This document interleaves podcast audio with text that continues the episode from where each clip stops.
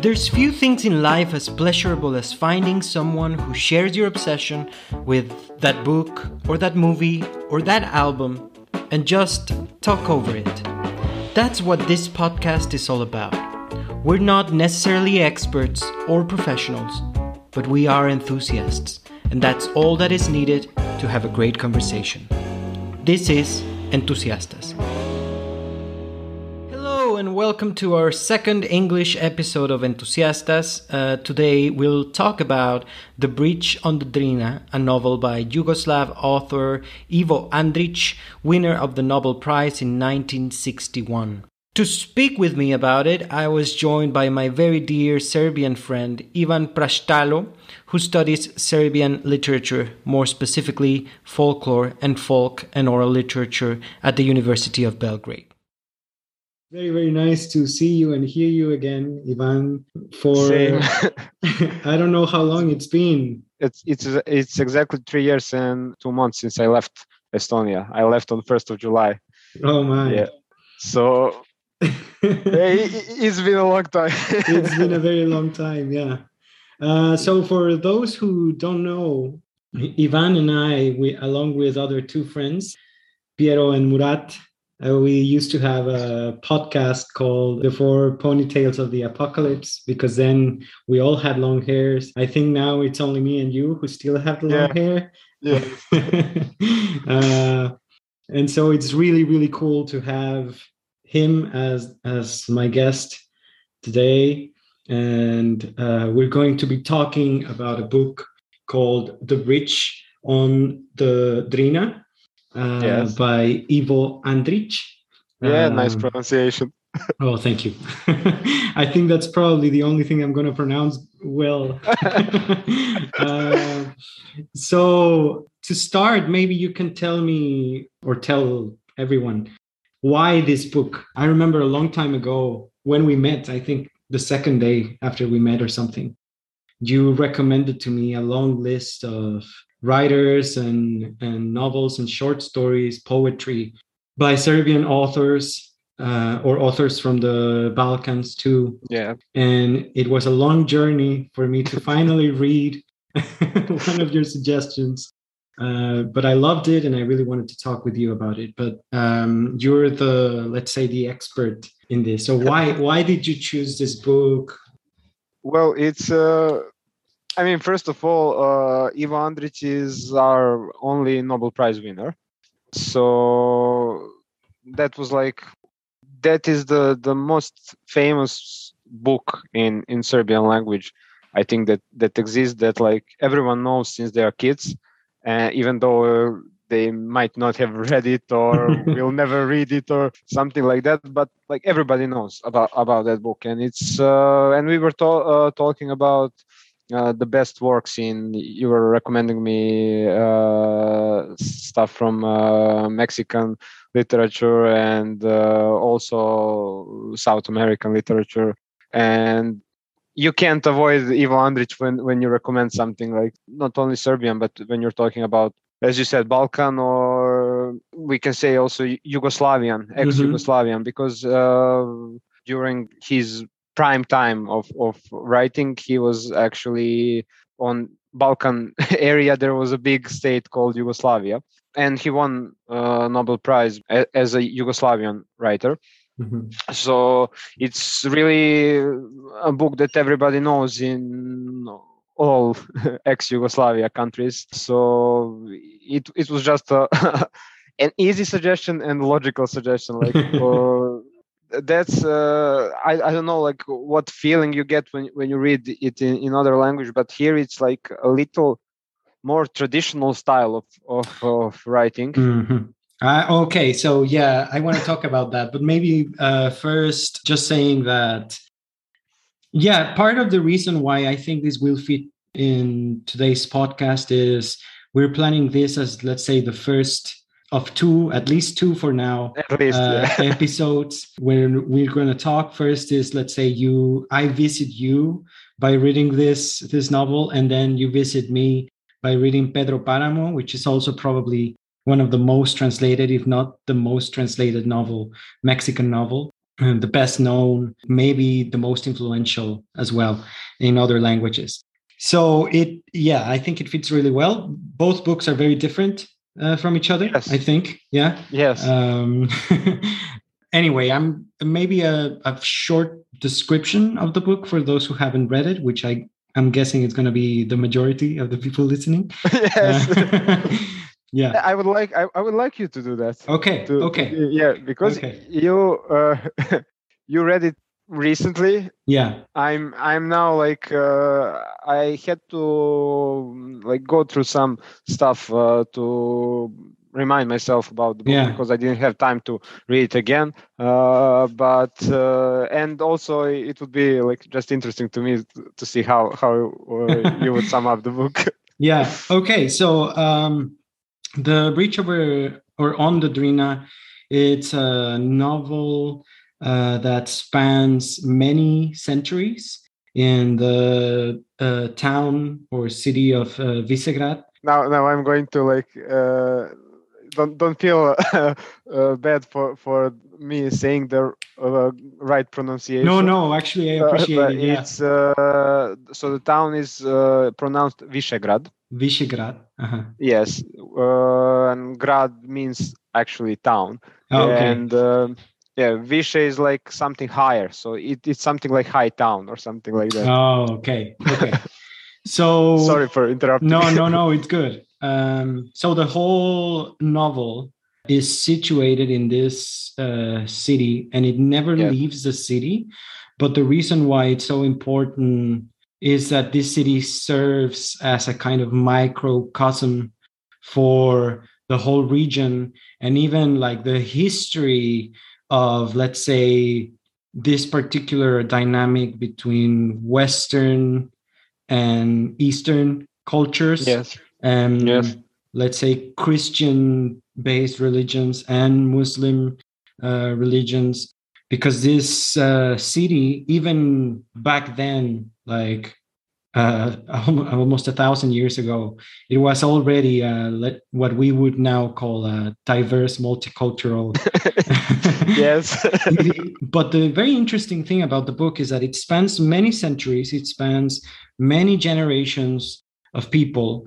It doesn't have a main plot in the traditional Yes. sense. It doesn't have uh, uh, protagonists in the traditional sense. yes. And really, the only constant is the bridge. Yes. Um, Almost every chapter uh, ends with a paragraph saying, like, after all these events I just told you and all these changes, the bridge remained the same, right? Like indifferent to the changes in for the people in, in the town. and the significance and substance of its existence were, so to speak, in its permanence. Its shining line in the composition of the town did not change, any more than the outlines of the mountains against the sky. In the changes and the quick burgeoning of human generations, it remained as unchanged as the waters that flowed beneath it. It too grew old naturally, but on a scale of time that was much greater not only than the span of human existence, but also than the passing of a whole series of generations, so that its aging could not be seen by human eye, its life, though mortal in itself, resembled eternity, for its end could not be perceived. And so it really it's a sort of a hard book to summarize. It it might be just better to describe that that feeling of uh, a flow of time through a region, through uh, different people, how the power changes and how that affects the people there. And it's also very interesting because it's told since Visegrad, did I pronounce it correctly? Yeah, great. since Visegrad is not, or it's an, it was an important city. I don't know if it still is. It's in, it's actually now a small town on the border Oh, okay. between uh, Bosnia and Serbia. So it's currently it's it's nice touristy place. Okay, okay. Uh, yeah. em, Emir Kusturica, the famous director, yeah, uh, Yeah. built built a small town inside oh, town of Visegrad called Andrićgrad, which is means Andrić town, oh, dedicated okay. to Oh, Ivo that's- Oh, that's really cool. so yeah it's not it even then it was an imp, it was an important yes. town because of the connection let's say it allowed yes. through the bridge but it wasn't the center of or the the placeholder of power. So yes. it's interesting in the book that it's all told through regular people and how they don't necessarily understand and they have their own version of how things are happening and why and how it affects them. Um, and so it's almost like a, instead of an eagle eye view of the of history it's a i don't know how to describe it maybe like a close to the ground yeah uh, frog point of view frog point of view uh, yeah and that, so it's history history yeah. from like uh, actually from yeah as, as you said from like uh, uh, ground from down, downstairs or yeah. I don't know how, how to say it. Yeah, yeah uh, from the ground up. yes. Yeah.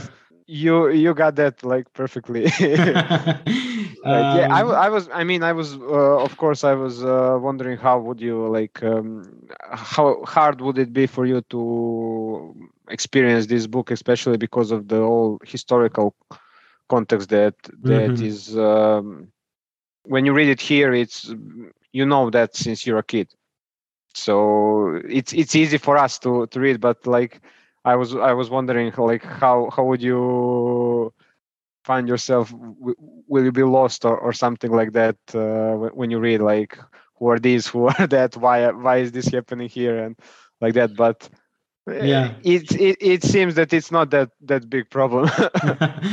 Uh, yeah, and actually, I mean, that was one of the things that uh, got me excited about, uh, let's say, sharing with you uh, book recommendations, because even though Serbia is not what we or I, as a Mexican, commonly think as a, an exotic place, you know, yeah. like a like a very far distant place, like it might be, I don't know, India, South Asia, and yeah. all, all that um, it is Serbia and really almost all of the eastern part of Europe are very unknown, I think, to most Western readers. Yes. And so I was curious about experiencing this encounter, with how yeah. foreign it would seem or not. And I think that's something that uh, is conveyed very well in the book is that it feels at the same time foreign and and not foreign and i guess that's the whole feeling of that area of the world where they they were and maybe there still are in between uh you know this two yes. cultural yes you you can uh, you can see that uh, basically as you travel through through these regions so going from for example i am from the northern part of serbia which mm-hmm. was until uh, the end of uh, world war one uh, it was part of austro-hungarian empire mm-hmm. and then you had like the and you can see that in architecture in like how the not just cities or, or towns but like villages how, how they're structured mm-hmm. uh, and on the other hand you have the southern part of serbia especially the far south of, of, of serbia which was the longest under uh, ottoman empire mm. and you can see like the turkish influence there not just in architecture is the most obvious one of course today yeah. everything changes but you uh, but you still see some old buildings but uh, not just that just like the um, when you start to experience the culture mm-hmm. uh, music uh, the way someone speaks the uh, things they eat things they uh, do it's you can see that uh, change between like western influence like german especially and on the other hand eastern mainly ottoman empire or yeah, today yeah. turkey yeah actually so, actually when i was reading the book i when i was at, reading at home i wanted to have like uh, balkan music on the background. Uh, and even in the music you can see um, that is a mixture of yes. Yeah absolutely. Like absolutely it, it, it, it really depends like where you go. So bosnia and south of serbia that far south that I uh, told you about, they had uh, the biggest influence even in music. So they have something called sevdalinke, which is the special type of songs. They derive their name from the uh, from the uh, word uh, sevdah, mm-hmm. which is uh, I don't know Turkish or Arabic word, uh, but it came from Turkish language to to us, uh, which means uh, special kind of uh, sorrow, of uh, sadness, which usually is connected with love. Mm. So and they are like they really sound like Oriental. Okay. and on the other hand, like the the northern part, or uh, today's Croatia or something, some parts of of, of uh, that like that were under Austro-Hungarian Empire that were actually uh, more exposed to that culture. They have like different instruments. Uh, the music is uh, completely different, and uh, it's, it's slow. It's um, you have that German feeling. Yeah. Uh-huh. And on the other hand, like you have the the heart of of of Serbia which you have like trumpets you have uh, yeah accordion you have like very lively music uh, and it's it's completely like diff- different feeling when you travel through that, that goes not just serbia uh, when you go through croatia for example mm-hmm. the part that is closer to serbia is that part uh, that that is culturally closer to northern serbia because it's one big it's um, one big part of land that is flat that is uh, where, where, there used to be uh, so i'm not sure like in, in serbian it's called panonsko more but uh, I'm, I'm, not sure the the english translation there was i will say it like pannonian sea or something like that. Okay. Uh, in the old old old times. Uh, so yeah that uh, there used to be a sea there. So that's basically why the earth is flat there. And uh, mm-hmm. they have like you have different feeling like just when you my friends usually tell me like they they don't uh, friends that are from uh, other parts of serbia they don't like uh, northern part which is called vojvodina uh, because it's just when you go outside and like you see all that flat land and you you can you can just see like uh, there's no end to it like it just kind of makes you want to kill yourself. And for me on the other hand i grew up there and it's just like gives you it gives you some some kind of peace some kind of mm-hmm. uh, place to i don't know contemplate and just yeah. like feel every every everything passes by everything goes and comes and you're just standing there and you can see everything so yeah, yeah so that that's basically uh, for example one part of croatia is pretty similar to that the other part that is close to uh, sea you can mm-hmm. see the influence of of italian culture there like even okay. in the language in the language they have like some words that are basically from uh, from italian. And because uh, at that part at that time venetian republic uh, was influential in that part and held some of the land there. And of course the um, the most known part of, of that area is town of dubrovnik so i don't know like it's it, it got pretty popular after uh, game, of, game thrones. of, thrones. yeah. yeah so unfortunately i haven't traveled there but it's it's just beautiful and you can see there like in bosnia especially in the bosnia you can see the influence of of, of ottoman empire of of uh, oriental cultures of of muslim cultures mm-hmm. and uh, the the beauty one of the beautiful things for me in bosnia is uh, that you can go to a town and see a uh, tower of of a mosque and on the other part you can see like a tower of the church. Whether catholic or orthodox uh, it doesn't matter or maybe all three of them yeah. especially in the big towns like sarajevo or, or Travnik or, or something like that you can see you can see that. So it's really uh, what you said like you can see that also in, in the book. It's one of uh, Andrić's not obsessions but one of the topic he topics he he used to write about that's like m- that multicultural uh, area in the true sense of like not uh, multicultural that is like made by force Yes, uh, yes, yeah. But it's it's it's there, and sometimes he uh, wasn't so optimistic about that. Sometimes he was. I don't know. Uh, sometimes when you read some some of his uh, short stories, you feel like he predicted. Uh, I don't know, like how familiar you are, but in the '90s there was like a big yeah. war, especially in Bosnia. It's like he he predicted that something will happen there because yeah. he, he was writing about the hatred mm-hmm. uh, there. Mm-hmm. He in the short story called "The Letter from 1920." So I don't know. It's but for me, it's like Bosnia is really one of the the most beautiful places in, in Balkan, and like uh, on the other hand, I have like a personal connection, which is uh, my father's family roots are actually from Bosnia. okay. So I don't know, just like uh, I I love Bosnia in a special in a special way. So that's why also that's what I love about Andrich. For example, so let's uh, to, to, put into perspective what I'm telling you. He was uh, he was born in uh, in Bosnia, I think in uh, Travnik. Travnik uh, at that time used to be a capital of, of Bosnia. Today it's Sarajevo.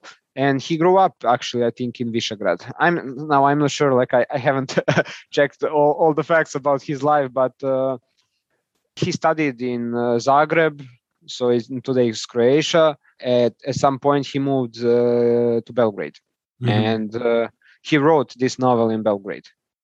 Uh, almost all the stuff that, that he wrote, he wrote it outside of Bosnia, but his he can be uh, experienced without Bosnia. uh, and what I told you when he got the Nobel Prize, uh, he donated the whole amount of, of money to development of the libraries in Bosnia. Mm.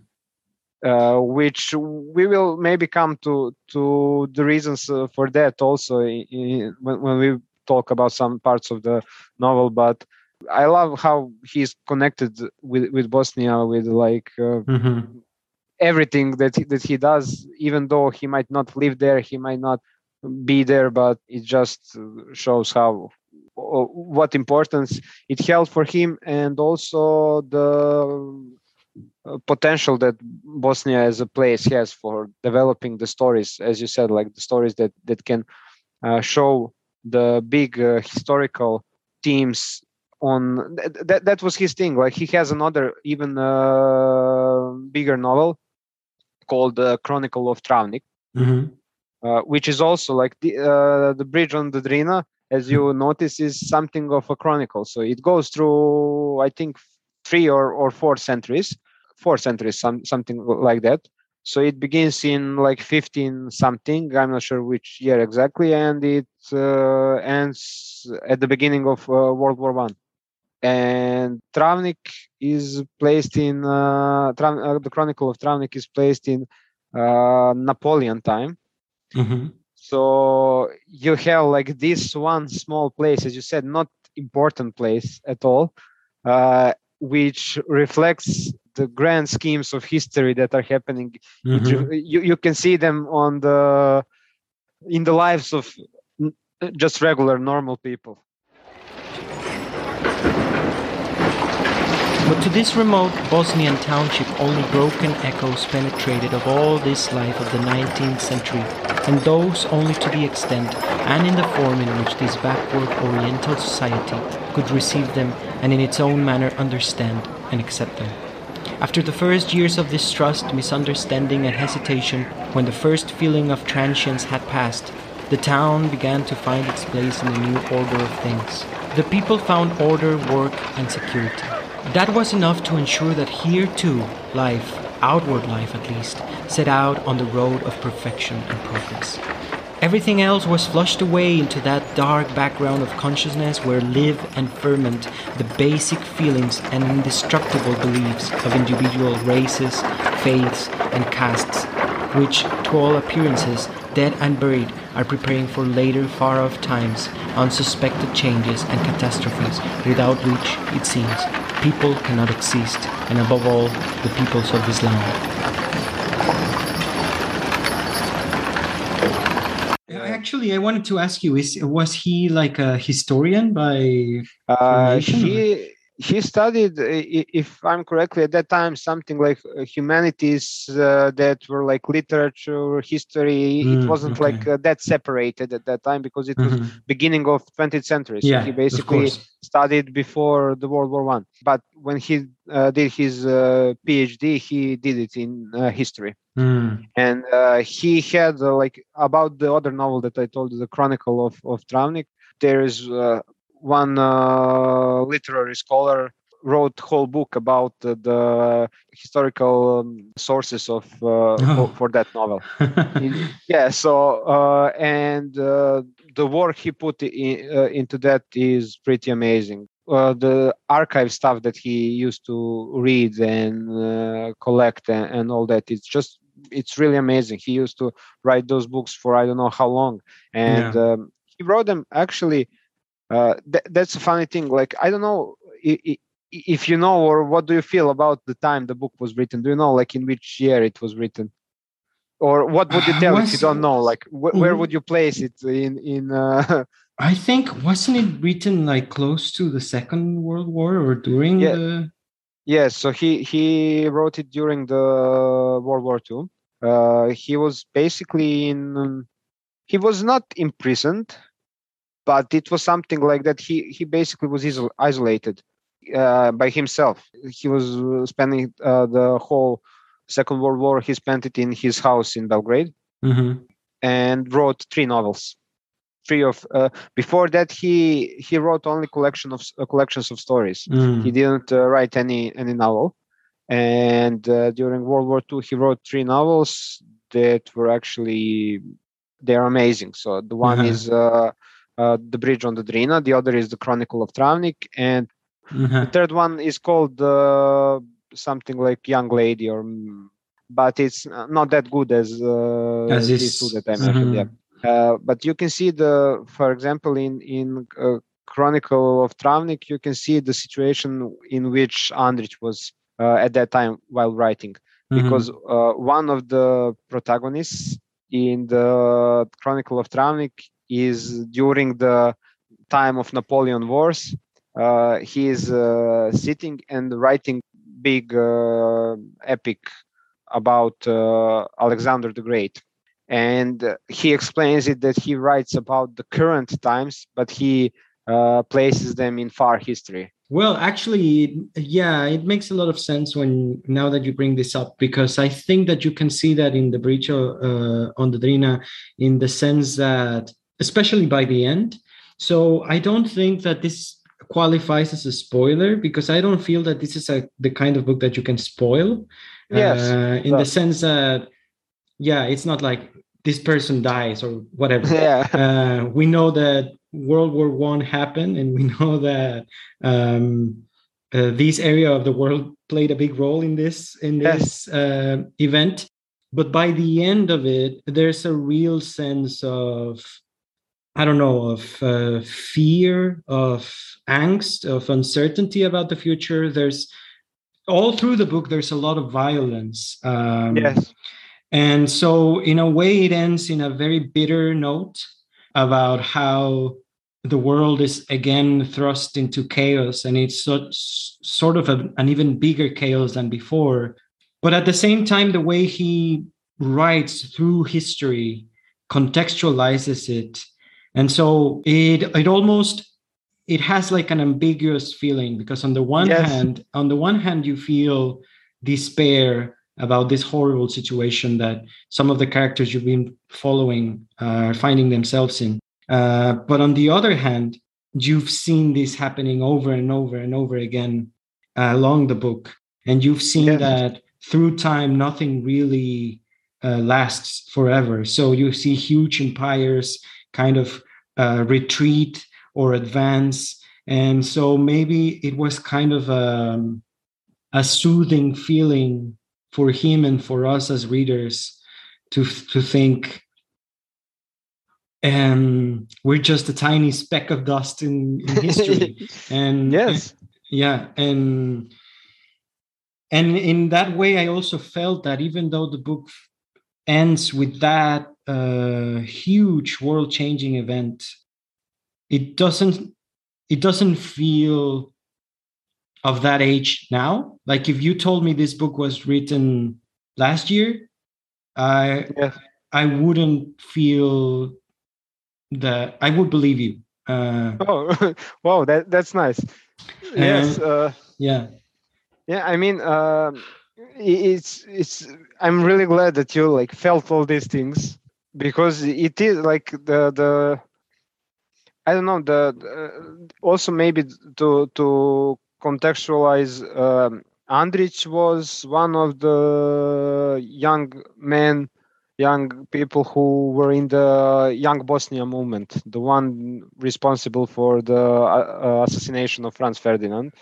He was imprisoned. He spent uh, World War One in prison, so he was he was part of that time. He uh, he was part of the of that big change that World War One brought up, and in a sense, you can feel that the, that he's uh, he's writing about how the the whole that um, time and that that kind of class of people like the I don't know now I'm I'm struggling with with the English maybe the, the best example for that is I don't know if you remember the Lotika Lotika yes, the, I had it yes. in my notes because I really that's a very important. Like that character really stands out in my Yes. mind. Yeah, Uh, so basically, the degradation of, of one whole society yeah, uh, that happened actually with the First World War. It, it reminds me, for example, of I don't know, the Thomas Mann. I'm not sure the, the English translation, but something like Magical Hill or something like that. the Magic Mountain. I think. Magic Mountain, yes. So at, at that time, like the, it has, as you said, the, s- s- uh, a feeling of despair, of of no hope about the the society that is about civilization that is constantly degrading and Mhm. and that. But on the other hand, if you remember the scene, one of the also important characters, Ali Hoja, yes, the yes, one- the one on the bridge, yes, uh, his last words are actually full of hope. yes. that is like one of, of the beautiful thing that uh, beautiful things that that Andrić does is Yeah. just giving you giving you this uh, I mean it's it's basically like I think it, it could be called like polyphonic uh, novel Absolutely. Actually, like- yeah, but it, it gives you all these different voices you can feel despair you can feel hope you can feel everything and not still not be sure which one to yes trust. exactly exactly. Uh absolutely. I was i was thinking I, I won't i won't clarify this because i think this is one of the few things that could be a spoiler for people who haven't read it. Yes. But let's say that in the final uh part of the book one thing uh happens that it it's like a very big drastic change uh, and one of let's say the key witness that we experience that through is this character ali oja Ali Hojada ali hoja uh, yes. and so it's uh, uh, Murat would would probably pronounce that Different. Correct.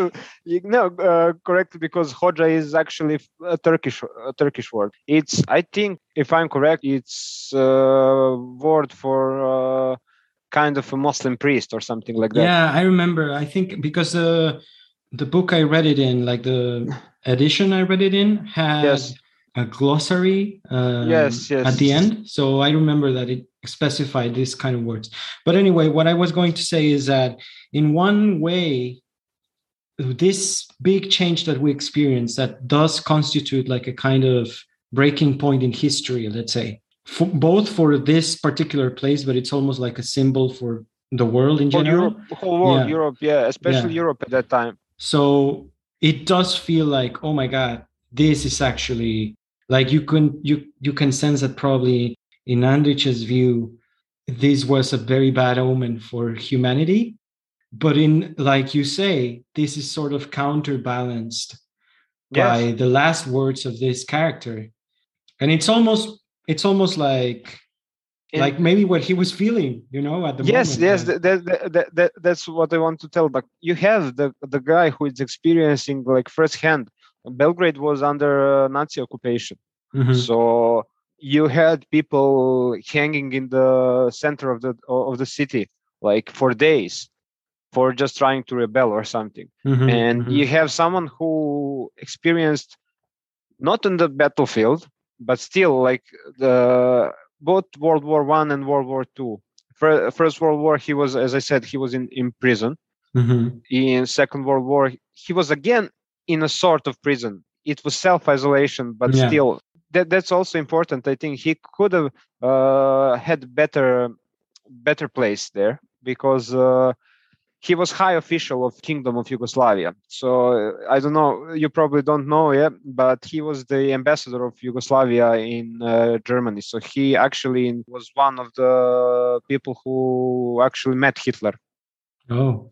you have yeah you have like uh, you have uh, photos of official uh, ceremony that was in at the beginning of of uh, world war ii something like that uh, so he was he was uh, a high official during the time between two world wars especially because the, the there was a government that cooperated with uh, with uh, nazis Mm. he he could have joined them and have like the safe place uh, food everything uh, etc but he- chose not to Mhm. In that sense it's also like pretty interesting as you mentioned like he's he's in that situation Yeah. and there's still hope for something So be it, thought the Hodja. If they destroy here, then somewhere else someone else is building. Surely there are still peaceful countries and men of good sense who know of God's love. If God had abandoned this unlucky town in the Drina, he had surely not abandoned the whole world that was beneath the skies. They would not do this forever. But who knows? Oh, if only he could breathe a little bit more deeply, get a little bit more air. Who knows? Perhaps this impure infidel faith that puts everything in order, cleans everything up, repairs and embellishes everything only in order suddenly and violently to demolish and destroy might spread through the whole world. It might make all of God's world an empty field for its senseless building and criminal destruction, a pasturage for its insatiable hunger and incomprehensible demands. Anything might happen. But one thing could not happen. It could not be that great and wise men of exalted soul who would raise lasting buildings for the love of God, so that the world should be more beautiful and man live in it better and more easily, should everywhere and for all time vanish from this earth. Should they too vanish, it would mean that the love of God was extinguished and had disappeared from the world. That could not be.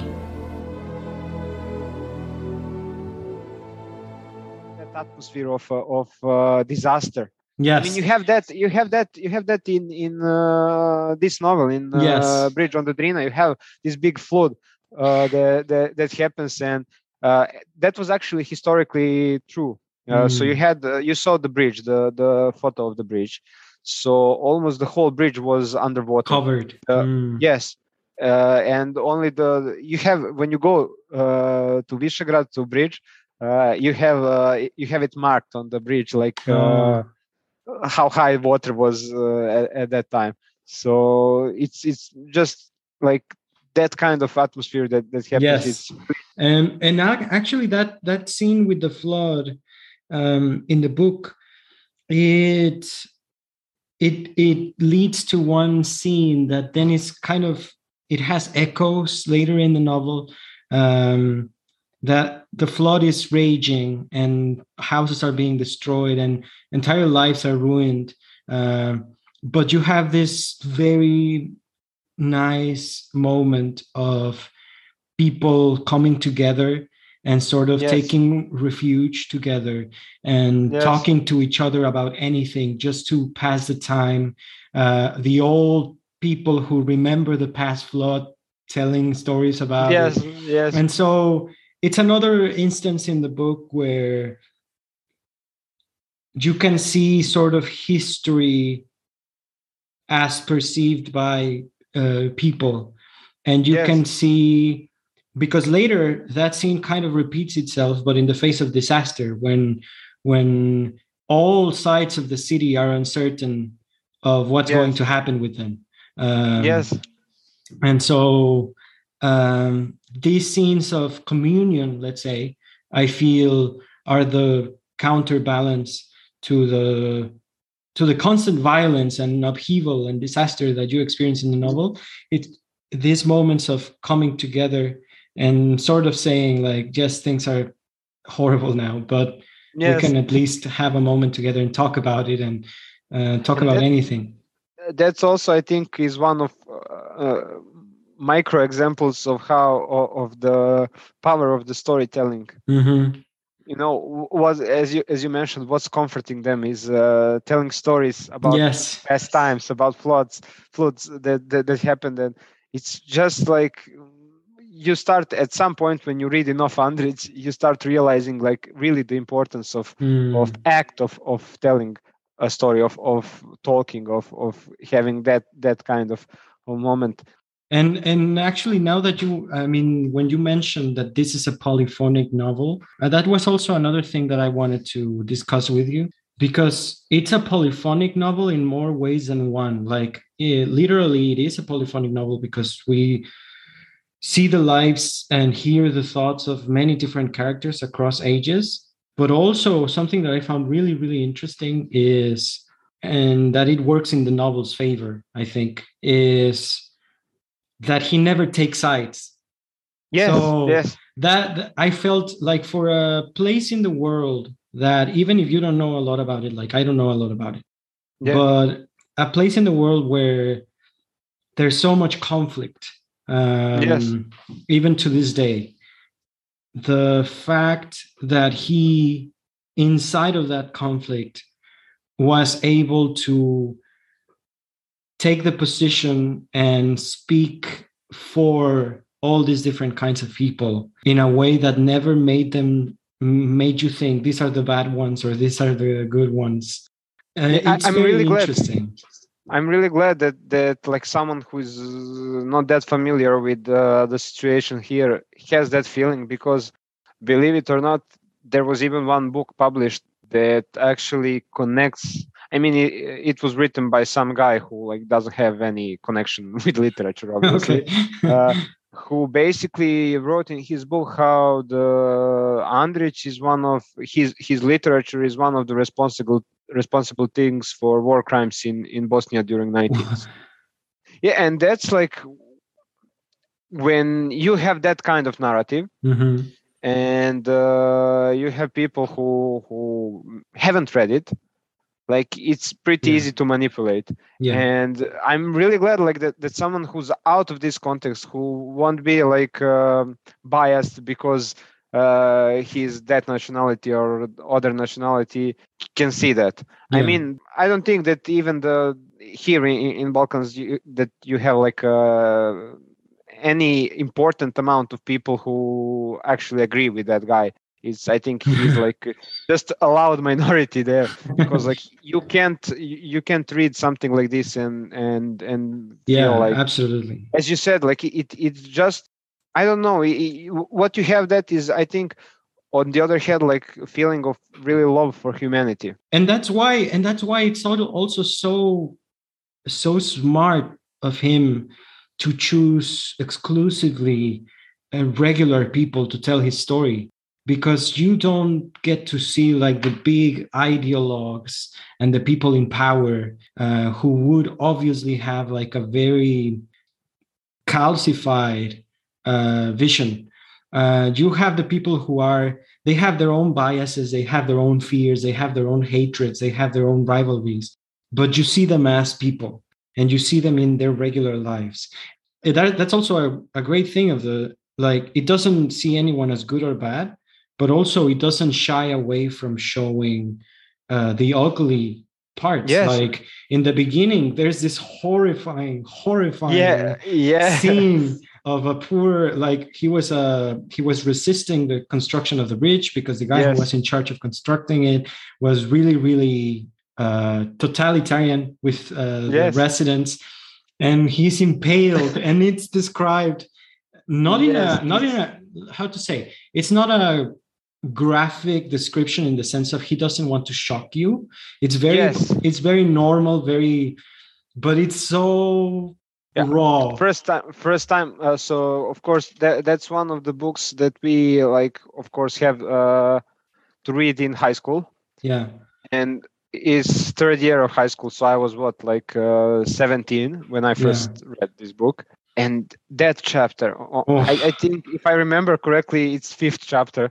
And uh, oh my God, that, that, like I was literally feeling what yes. he was describing. Yes. Um, I was just like, uh, yes. Uh, at the moment yeah. like closing my eyes just like yeah. feeling that it, something is going through me like uh, it's I'm amazing being... it's amazing and i read something about that that that part of the book while i was of course i had it also at the university uh, so so that's uh, like two years ago i read it i really read it so i read it again and uh, i read some something about it and it looked to me that that's really uh, it's like that way that uh, he he didn't want just to show like a naturalistic uh, detailed uh, act of of violence mm-hmm. but he was uh, before the bridge was built he was trying to show the ethic ethical transcendence so mm-hmm. you have this guy who is uh, if you remember, uh, he's described uh,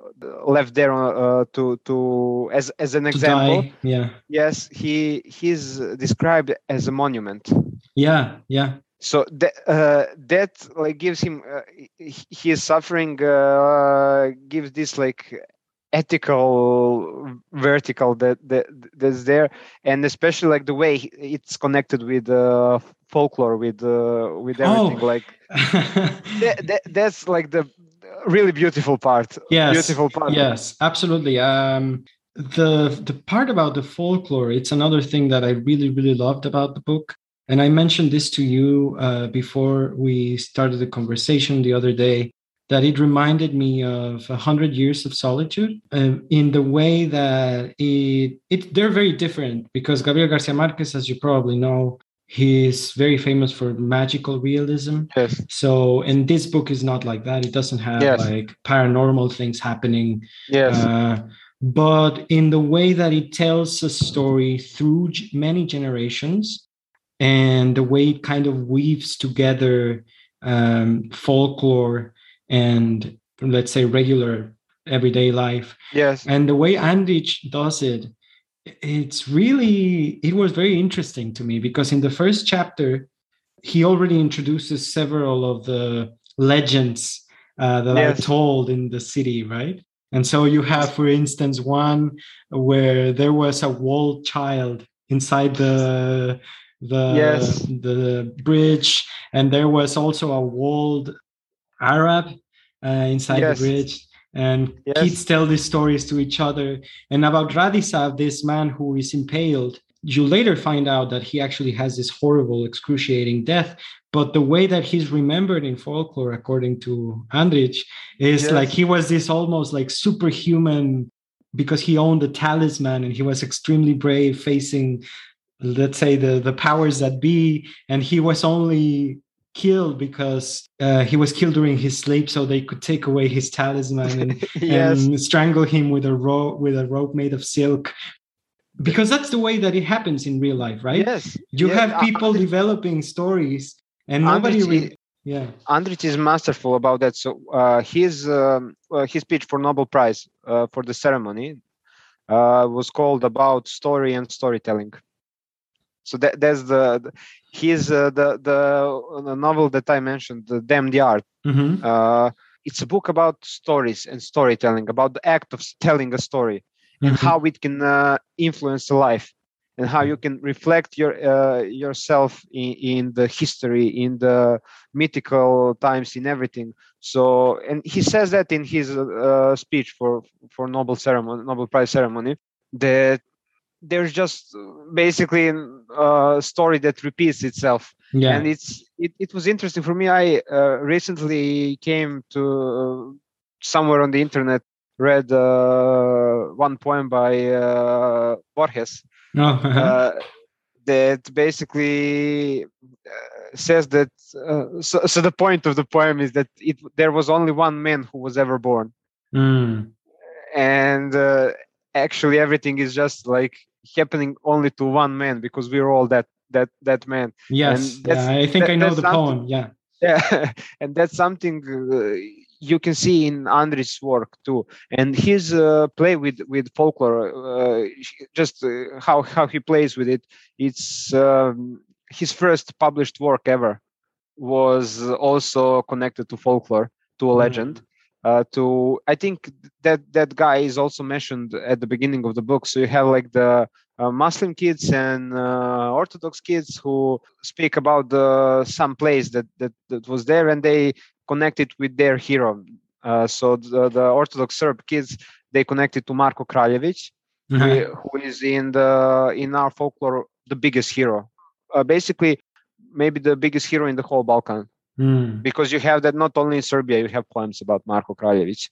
And funny thing is that Marko Kraljevic was wasn't actually so. So this shows to illustrate what what uh, this goes to illustrate what you told. It's it's like that in real life. Marko Kraljevic wasn't actually a hero. He was uh, serving Ottomans. He was the one who like stayed and he uh, went and uh, was their warrior, their vassal. But he's remembered as the one who like fought against Ottomans, who was there like to protect the poor and everything and, and it's interesting how the historical figure and and uh, folklore figure don't don't actually uh, reflect one yeah. another. Yeah, and that, that's what Andrić shows. And uh, as I was telling the so the Orthodox kids they they, they connect that place with Marko Kraljevic. The Muslim kids connect that with uh, Alija Džerželes. Mm-hmm. So he's the basically the same thing as Marko Kraljevic, but for Muslims. Uh, and uh, yeah. the first story call, uh, that Ivo Andrić published was called "The Journey of Alija Džerželes," where mm-hmm. you have this uh, big epic figure, and he just deconstructs it. Mm-hmm. So he has a problem with with, and it's not like a in a funny way. It's really in the same sense that it's like uh, told in, in uh, the bridge on the Drina. Mm-hmm. So you don't have like a parody parody. It is to some point you have parody, of course, because yeah, you yeah. have like this big uh, epic hero who should be I don't know uh, big as a mountain is like uh, he has small legs or something, but it's not a travesty. It's actually also you have this part as, as a deep story, as a thing you can connect with him. Even on the beginning of his work, he he used to do that. He was uh, he was uh, folklore is the importance uh, important part of of our tradition that uh, had a, a, big role in in his writing in his work. Uh, so you can see that like in especially in um, in the beginning of the book because even like for, for obvious reasons, there are not that many sources, historical sources about times in, I don't know, 15th, 16th century as it is in 19th century yeah. or 20th century, especially because uh, Ottoman Empire was a little bit different than, than for example, Austro-Hungarian or, or France or something that, especially Austrians who had like uh, writing everything down, making reports. Yes. And, and, actually, you can see that here too, like how when yes. the uh, Austro-Hungarians come, the city yes. starts to transform in a way that is very modern to us, like bureaucratic. They start organizing everything. Everything and, has a time and a place, and and uh, you, uh, when I was visiting Visegrad first time, my friend's father was with us, and he's historian Mm-hmm. So he would like point to us, you see, this building was built when the Austrians came, and like it's still here. This one was before that. They did this street like this, uh, remade it, and did this stuff, did that stuff to the city. So I was actually the stuff that Andrić writes about. I I was lucky enough to have someone who can like just point a finger and, and tell me like this is from that part. This is uh, yeah so it's it's and it's beautiful like the i i sent you the photos of of, of yes. the bridge and the river i mean it was really uh, a magical feeling when when you're standing on the bridge yeah and like you're seeing uh, this and you remember that of course you you have to remember the book like the the stuff he writes. Yeah. So yes and uh the so the beginning of the book actually is pretty connected to folklore because of the of the historical sources that, yes. that are missing. Yeah. and uh, on the other hand it, give, it gives this also but, but it's not just because of that it's not like simple uh, explanation. It gives a special like feeling to yes. to the uh, uh, making of the bridge. And you have this like uh, basically as something mythical was happening there. Yes.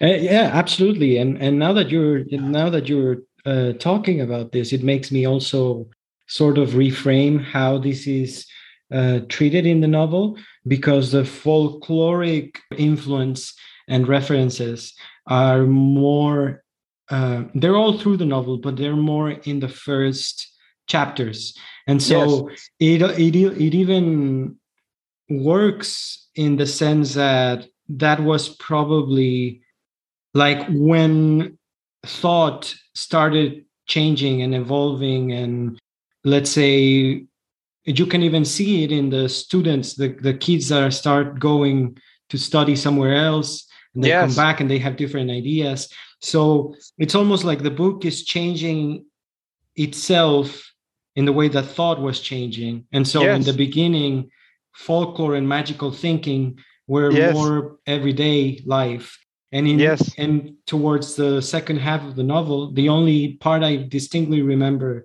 when there's already a legend being formed it's the part where i don't remember the name of this character but there's a guy who everyone always makes fun of him in a bar. And so they oh. challenge him to jump uh, yeah he, he he's called i think chorkan which is basically a funny name for someone who has a bad uh, vision or doesn't have sight. Oh yes, I think I think in Spanish it was el tuerto, which is like a yes.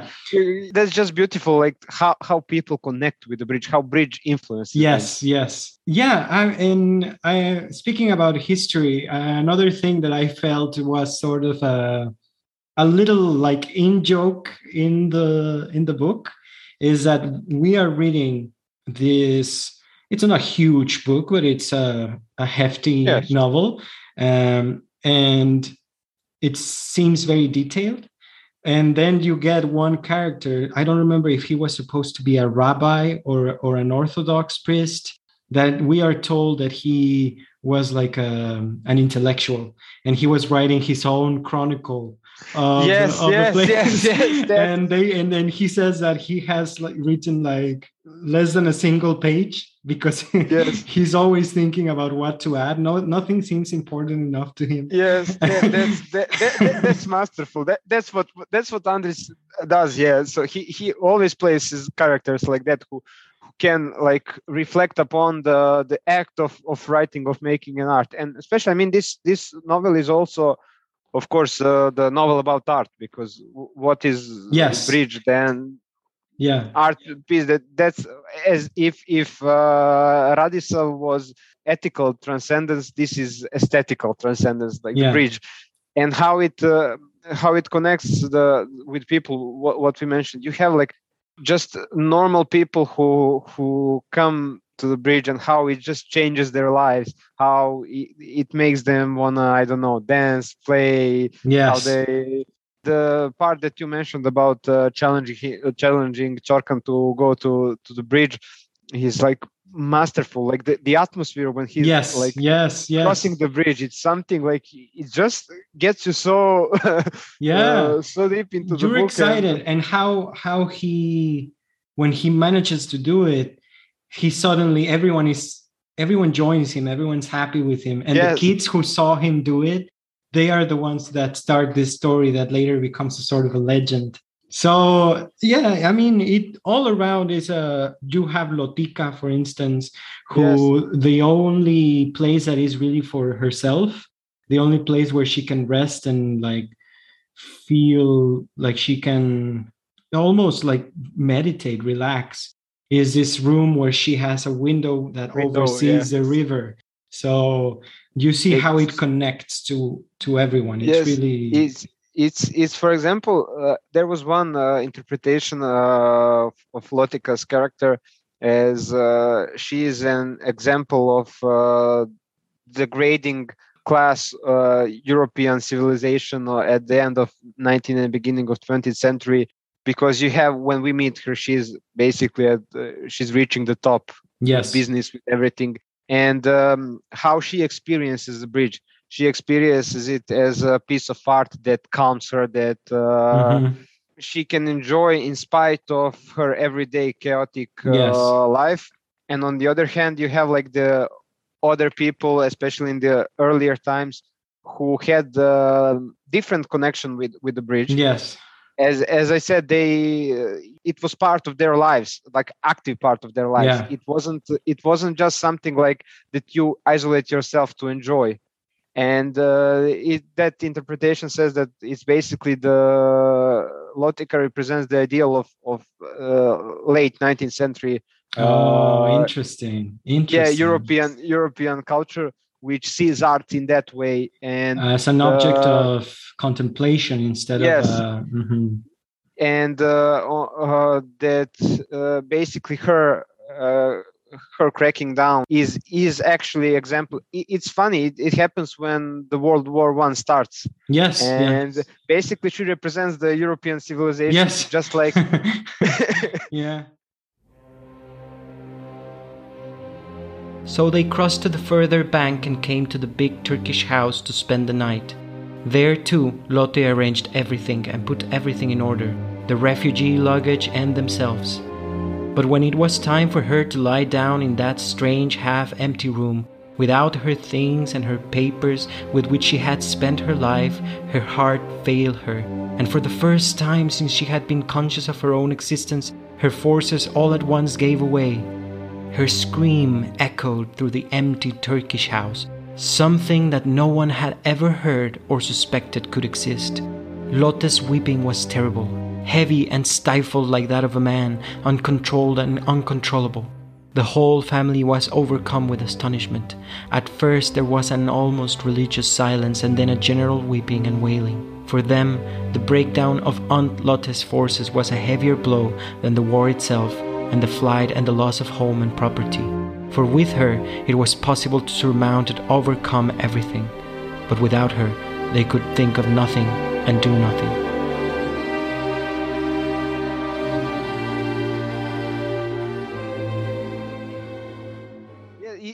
it's really uh, i don't know like the more i uh, like think about the novel the more i remember stuff because like it's really now it's almost uh, three years since i read it last time. Mm.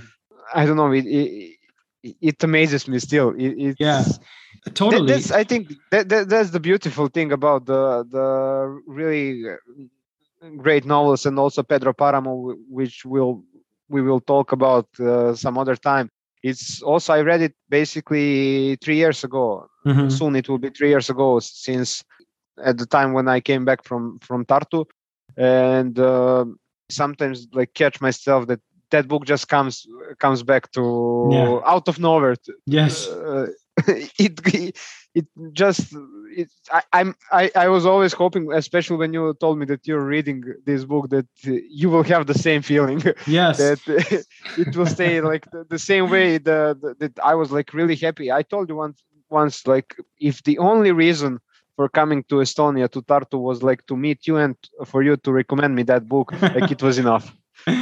Yeah i mean that i'm so glad that you enjoyed it. And and absolutely i also i love this book and it made me i mean i'm going to give you a very silly example and obviously it's still very fresh in my mind but like now i think of of for example the bridge in tartu and i don't know there's like this thing that now i see bridges and i think of moments in the in the book In the- yeah, it's great. It's yeah great. And the other thing, uh, the, the other fascination that that Andre had was actually bridges. One of his most beautiful stories is called the uh, bridge on the Žepa, Žepa Mm. River, and it's it's a short story, and it's really also one of of, his like works between the two world wars Mhm. and so basically he uh, he was as i as i uh, told you he was writing mainly stories uh, short stories or sometimes longer but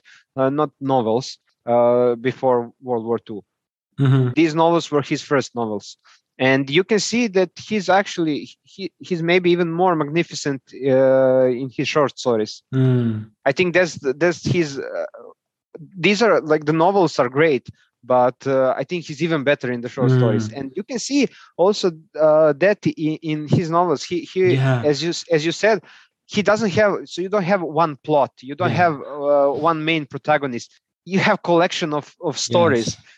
Same in the chronicle of Travnik even though it's smaller time a smaller period there that, that is uh, written about it's something like 13 years or something like Mhm. that also there you don't have like uh, one plot that you can say oh this Mhm. is happening or or something you have this uh, I, I remember reading it and i was like this is a collection of uh Yeah. port- this is collection of portraits of, of, of like uh, you you can just like put pictures of people and uh, and uh, stories about them. yes absolutely. Actually that's another thing that i really wanted to uh, to talk about because at the beginning of the uh, of the episode you you said maybe later we would talk about how you felt the book. And so i something i felt it was very interesting about the book is that the way it's written it's beautifully written. Like the prose is beautiful.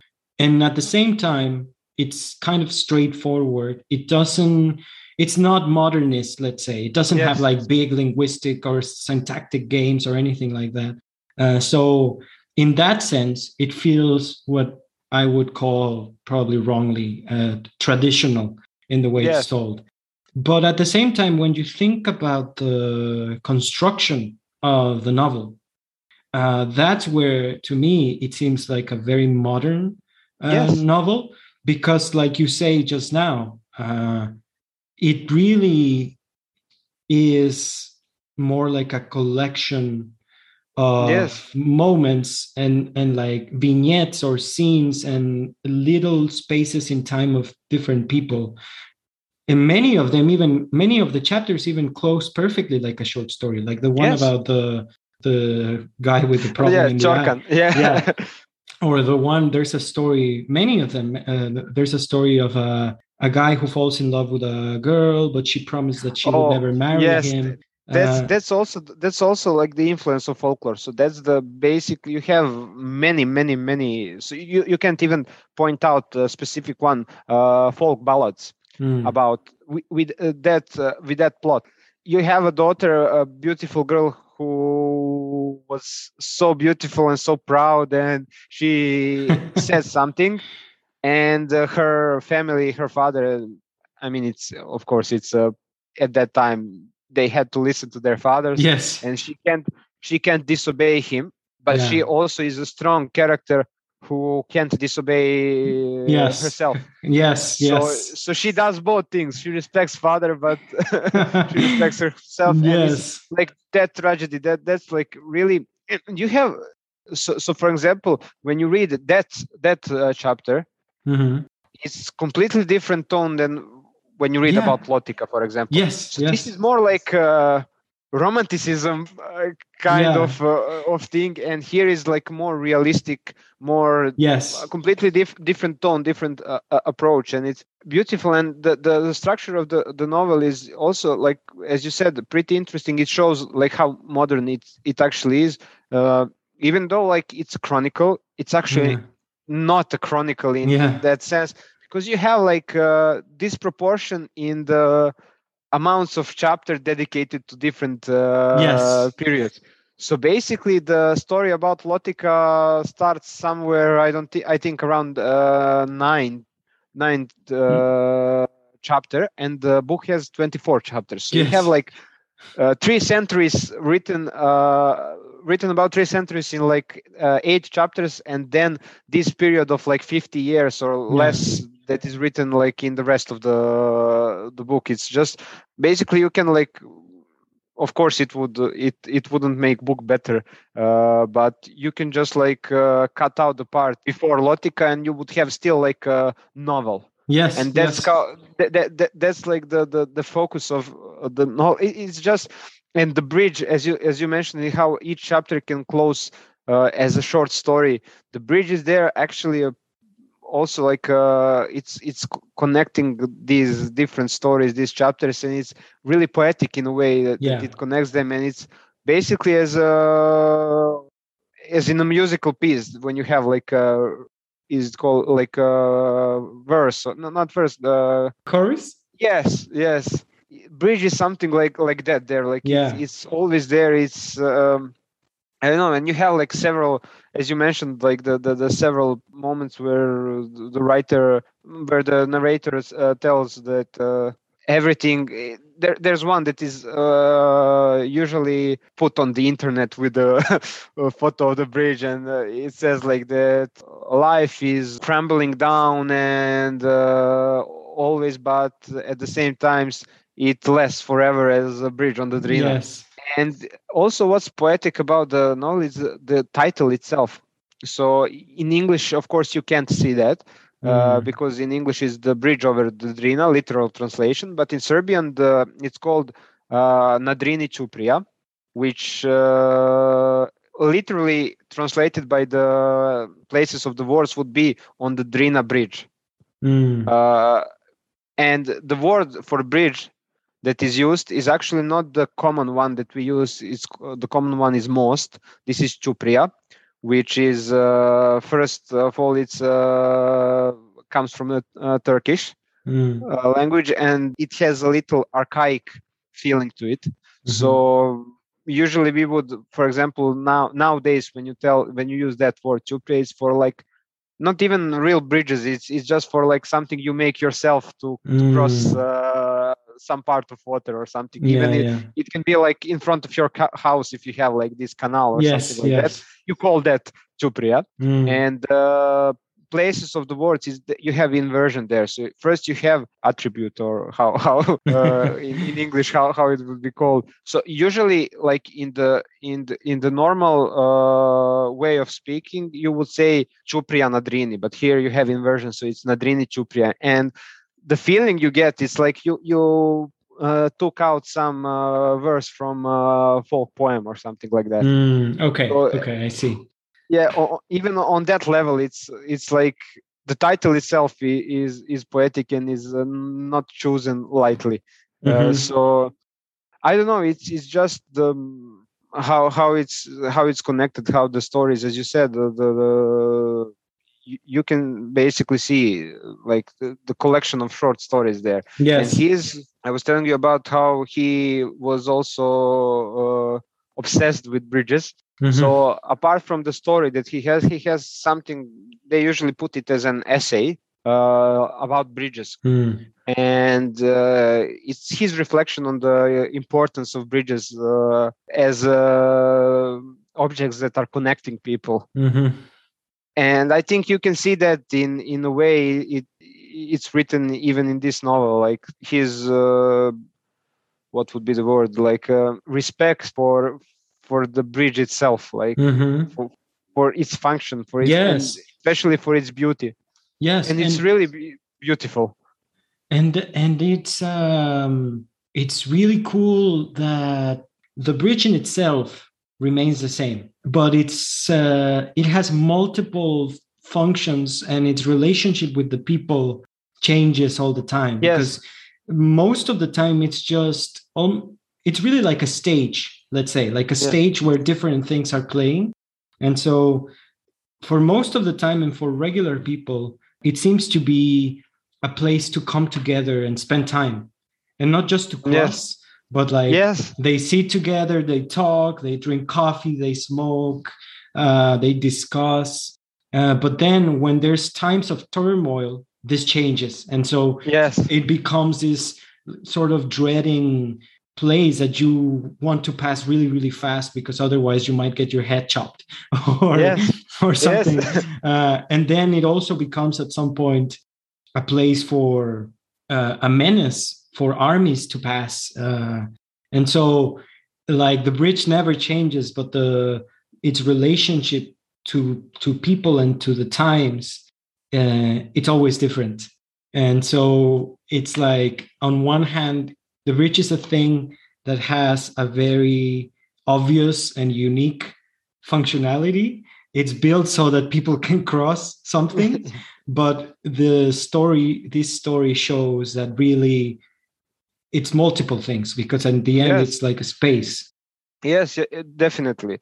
And uh, that's also you mentioned like the uh, when we were uh, telling about the structure and like how it feels in a way traditional and you said that the sentences are beautiful and like especially when you when you read them like originally of course in in in, serbian uh they are the the language that he uses the construction of the sentence it's one of the pretty rare examples of how really how, how he mastered his craft mm-hmm. of of uh, storytelling. It's as you said it's there's no uh, big games in like uh, linguistical sense and uh, that you have this but you have this strong long sentence. Yes yes. like, and uh, basically we uh, when you're when you're a kid and you go to school and you start writing like uh, these essays or, or stuff like that for exams and and all that you for written exams and, and that that stuff uh, when you write too long sentence, uh, teacher usually say, uh, make your sentence so shorter. You're not Andrić. so yeah, because he's he's he's pretty famous for that, and mm. for for a really that it functions well. You don't feel it. No. Uh, that, that is that long as you said on on it's not the stylistic or or the, the level of the sentence that's not where the it doesn't call attention it doesn't call attention yes. to itself but it's it's yes the craft and it, is there yes yes and it's not the the, the that's not where modernity comes in mm-hmm. in, in, this novel yeah. so it's i don't know it's it's it's really just um shows how a different uh, uh, type of of uh, modernism can be achieved. Yeah. And uh, sometimes uh, students both high school students and university students tend to myself included at one point i was just like Andrić is really you know, like just a little old fashioned but then you really approach him and and read him and you you see how great it is and how uh, actually there's a there's a reason for his approach yeah. that approach to to to writing. Yeah. like it it can it can tell you something that uh, maybe in a more experimental way you wouldn't get from, yes, from the yes.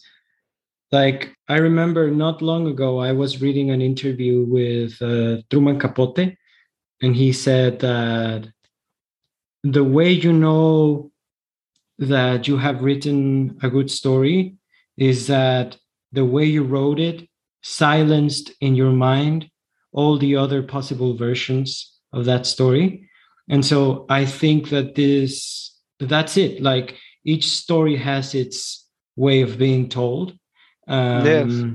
and and for this particular book this is the right way also because yes. i mean in a way the whole book is kind of a flowing of time. And so it's a very nice idea because you have it's sort of like the eternal ambivalence of Parmenides and Heraclitus, you know, like the flowing of the river, the constant flowing of the river, like the constant flowing of history and time. But then you have the bridge as the symbol of that something remains, you know, throughout yes. this whole history of people something there stays. Yes, it's it's and it it can be uh, when we were uh, talking about how bridge is uh, actually piece of art. It also can stand as uh, like what remains behind us when we die, and everything mm-hmm. is actually the, the the works of art. We made the stories you have that uh, in his especially the, the Damned Yard, the, the novel I mentioned now too many times, you have there the, the act of, of storytelling as something that defies that.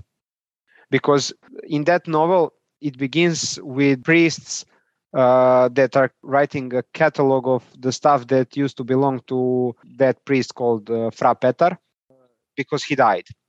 And then they start telling stories about him. And through whole novel you have these stories inside of stories inside of stories mm-hmm. and the mm. acts you have this one character who had this obsession to talk he he uh, mumbles he doesn't tell complete stories and everything but he has this obsession to talk because it it's something as a proof that he exists uh, and you have this uh, in, in the ending you have this like scene with uh, snow and whiteness that and death that is uh, uh, taking everything. And on the other hand you have this act of telling a story. And i'm not sure like if that interpretation could be right but uh, our professor even mentioned that um, like the the the moment where there's a last page that is mostly empty. You have several like uh, words there and you have this empty blank space it represents that like that outside of the story nothing exists mm-hmm. Mm-hmm. that the story is the thing that the, the the act of telling a story is the thing that that uh, can defy non-existence death yes, and and all that stuff and in that sense like the bridge is is as a piece of art and all these moments where you have these stories that live whether they're folklore legends or they are stories that are there to comfort uh, each other in the hard times.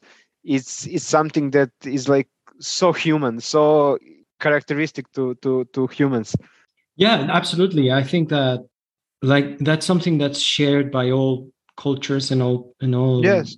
all people. And we need stories. Like that's something deep rooted and we need them because in a way stories are meaning and are the only way we have to sort of make sense of well of time yes yeah yes uh, and like also the there is one one uh, for example if you remember the story about the guy who built the bridge Mm, Mehmet uh, Pasha or yes, something. Yes, so he was a historical figure, mm-hmm. and uh, the story how the idea was born when they were taking him as a kid. Yes, yeah. That that's part of the like history is actually true. Like a lot of kids were were taken, and the the way it's described, like a, a black line that cuts through his stomach uh, mm. that that bridge is something that that is trying to connect the the, the two the yes the the parts that that got with that black line that got uh, separated like yeah. art as an uh, also it gives the idea of an art as as a way to cope with uh, and not in a like banal way of coping yeah, with like of, your uh-huh. distracting uh, yourself yeah. yes but but really like something that that can get you through through the horrible uh, to deal with the horrible things in your life and it, it, happens in a child it's also interesting so it yes, doesn't happen yes. to someone who is like intellectual or something like yeah. that but to, to, to, a child as a reflex as a, as a, something that is built in in human nature. Yeah. It, it, it's pretty it's pretty interesting. Like basically when you when you think of the bridge like the, the all the possible like meanings to to to ascribe to to that bridge and and it's just uh, i don't know beautiful. And and again even the act of Andrić writing that novel is again what's marvelous to me that you have this like uh, bridge that is in this small town uh, on the periphery of of, of uh, uh bosnia and uh, that you like that that kind of, of, of art or architecture or whatever we call it can inspire something like mm-hmm. that yeah like even outside of the book the power of the bridge is like I, I, I told you that when of course when i saw the bridge first i had to think of it uh, through the lenses of reading this book because it is it shows again how the stories can affect the world and how uh, lives and, and, how it it's actually the, the the story is something that that is so characteristic to humans and and so yeah.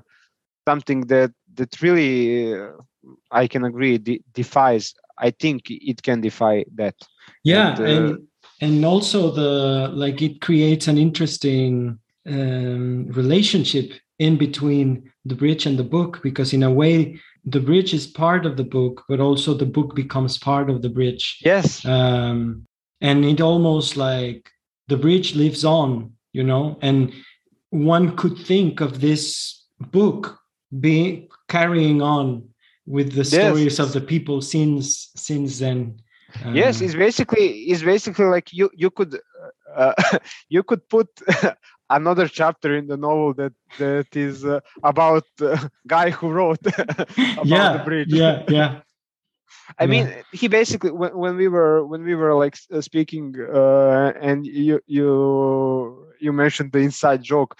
Andrić actually did that, like with with the guy who writes Chronicle. But of course, he was he was ironic, and and of course he would like make a little fun of of his position actually. Yeah, yeah, yeah. So yeah, it's it's really. I mean, And- Andrić is really like uh, the more the time passes, I'm just like more sure about how like great he is mm-hmm. and how I don't know. It's it's just the the the these especially. I mean, I would love if you could uh, like find somewhere his his uh, short stories. It's it's actually really like where he shines. Um, I'm especially.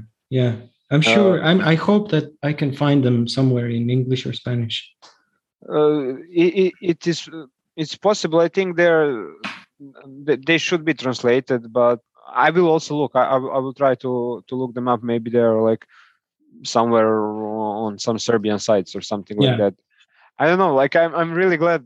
It, it made me really happy that you finally read it and uh, that you actually liked it and like all the stuff that you, you told me. Like it really shows me that the the power of the of literature that like mm-hmm. even though these like contexts are yeah. pretty mixed and uh, you don't know many like historic stuff and all that like it shows basically that, that literature i mean it, it, it's not a history book it it you don't have to know all the all the stuff it it gives you something something else gives you something more uh, and I felt that uh, also. I, I, told you when I was reading, like also Pedro Paramo, and uh, the in English it would be like Valley in Flames or something yes. like that. Uh, yeah. Yes, the Burning Plains. I think it's translated into English. Oh yeah. yeah like th- there's a lot of of uh, stories that are placed in, the Mexican uh, Revolution uh, yeah. time or something like that, and like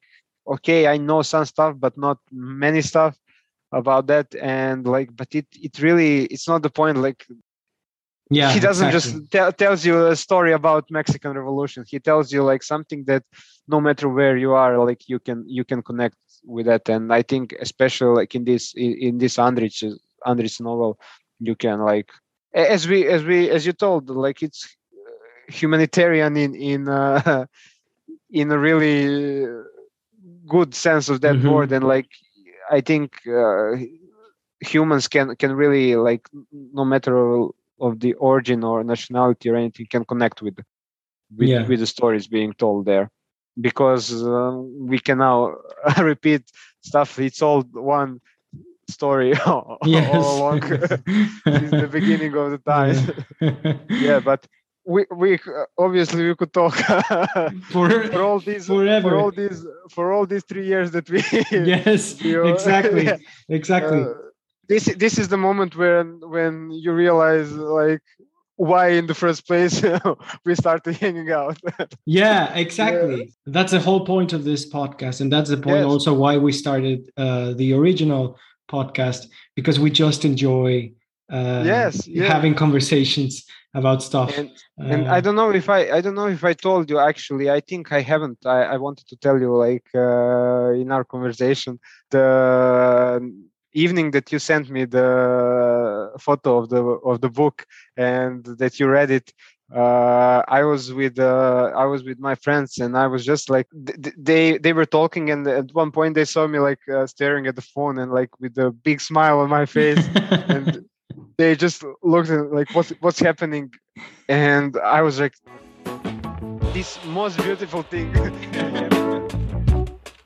This episode of Entusiastas was hosted and mixed by me, Jorge Luis Flores. Our theme music is by Carlos Hernandez and Vera Pedro. Special thanks to my friend Ivan Prashtalo. Check the Entusiastas official site at letraria.com for additional material and follow us on Facebook at entusiastas.pod. Thank you for listening and until the next episode.